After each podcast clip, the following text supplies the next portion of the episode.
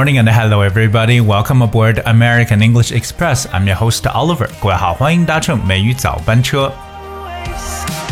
Today I want to share about temper, all right, because everybody has different tempers. Sometimes we get annoyed, sometimes we love someone because of their mild temper. So we're gonna figure out what kind of temper you've got. 今天美语早班车，Oliver 想跟大家一起来分享一下关于脾气这样的一些说法，因为每个人呢都有自己的小脾气，你可能因为一个人的脾气而生气，同样你也可能因为一个人的脾气呢而爱上一个人。So that's why I'm gonna talk about the word temper. But let's start by talk about, you know, temper, T E M P E R. What is temper?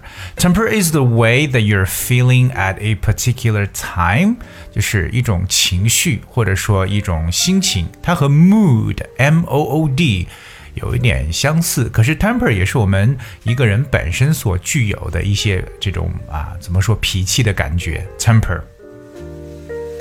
如果说一个人的脾气好呢，我相信很多人都会用 good 这个形容词，good temper。那相反，如果脾气差呢，就是 bad temper，right？这是比较容易去描述的。比如说，哎，等你心情好一点的时候再回来吧。Come back when you're in a better temper。所以修饰 temper 的词可以很简单，可以有 good。Were bad 来表示脾气好或脾气不好。But there are also other different types of temper。当然还有一些其他和这个 temper 相关的，比如说。如果说一个人的品性比较温和的话，比较随和，对不对？不容易发脾气的，那就叫 mild temper。OK，mild，that's M-I-L-D。这个词呢，通常是形容天气比较的温和，but it could also be used in describing someone's temper. Telling someone who is mild-tempered means someone who does not lose temper easily. That means like they're not getting angry easily. 哎，譬如我们说到一个品性温和的人，就是一个 mild-tempered person。除了这个 mild-tempered，还有一个很好可以去选的一个词就是 S W E E T，sweet，。我们都知道 sweet 表示甜的，对不对？But 如果说一个人很甜，其实好像似乎想到的是这个人的长相。But sweet tempered 也可以表示一种心情非常温和的，有点相当于 mild tempered 一种感觉。Like a sweet tempered child 就是一种心情温和的小孩。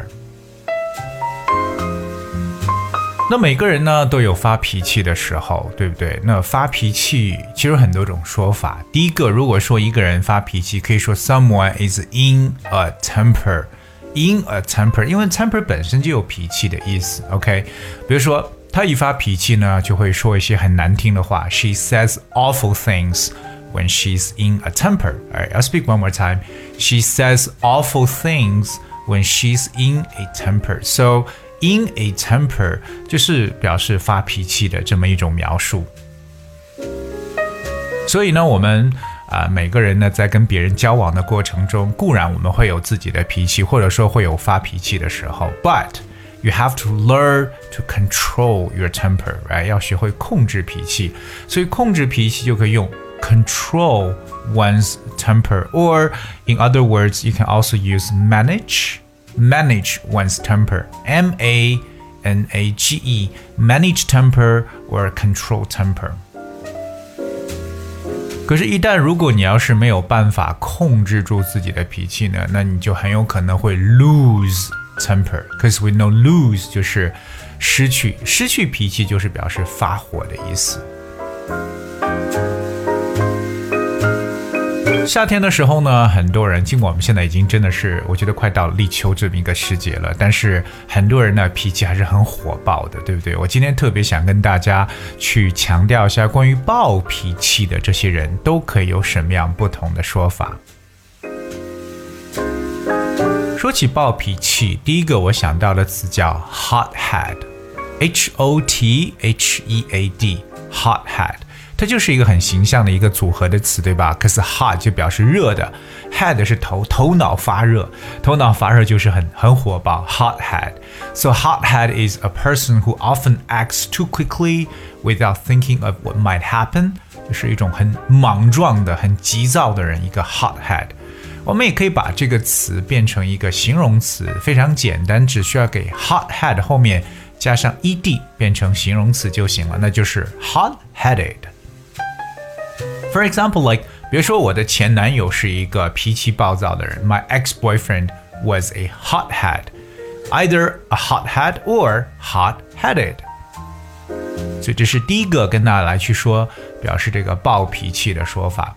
第二个呢，我们可以使用到刚才跟大家所说的这个 temper，right？特别说一个人他是很急性子，因为我们说过脾气坏的叫做这个 bad tempered，right？or ill tempered，用这个 i l l 就是这个生病的这个词做前缀，ill 加连字符加 temper e d，ill tempered 也表示为脾气非常暴躁的。But in English, there's also a saying says, uh, quick temper. Someone has a quick temper. Q U I C K，这个 quick temper 是什么意思呢？quick temper 和 short temper 很一样啊，就是跟短的这个，就说一个人急性子。OK，所以对于急性子的说法呢，大家一定要去了解一下，它就是 quick temper，or you can go like hot temper as well。说一个人容易生脾气呢？ 嗯，还有一个很形象的说法，就是 someone has a short fuse。fuse，f u s e，fuse。可能大家对 fuse 这个词不是很了解，fuse 它通常表述的就是像电灯泡里边那个保险丝，我们叫 fuse，right？它有短路的意思，就是如果真的停电，well，you know the electricity it's cut off because it, there's there's a fuse。 就是短路的意思。But have a short fuse means someone has a tendency to get angry easily，也就是说某人他很容易发脾气的意思。Have a short fuse。比如说这位教授喜欢发火呢是有名的。The professor is known to have a short fuse，就是比较喜欢发火的一个 教授，或者说以发火出名的一个教授。The professor is known to have a short fuse。嗯，再举个例子，比如说这个教练的脾气呢是很着急的，对吧？队员都很怕他，就急性子的一个教练。The coach has a quick temper. All players are afraid of him. The coach has a quick temper. All players are afraid of him. Alright, today we basically talk about the word temper 脾气，对不对？品性，特别我们后面给他讲述一些火爆的脾气都有怎么的说法，对不对？但是呢，我觉得不管怎么样的一个 temper，whatever temper you have，you know，we've got to try to calm down，especially when we're trying to lose temper。特别想要发火的时候，要平静下来，要学会 to manage our temper，管理好我们的脾气。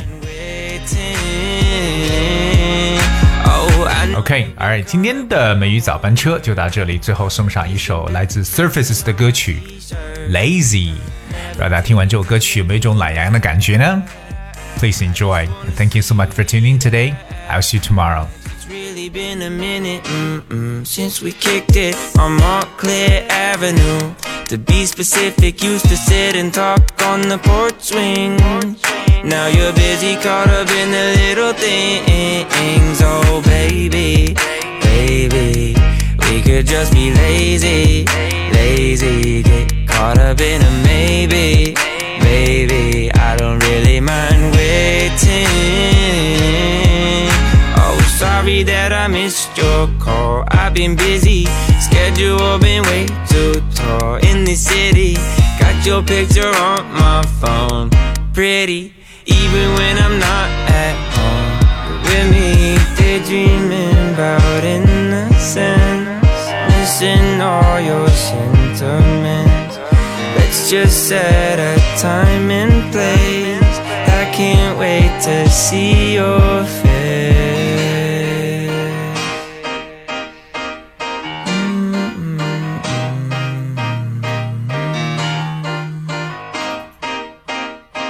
Oh, I can't wait to see your face,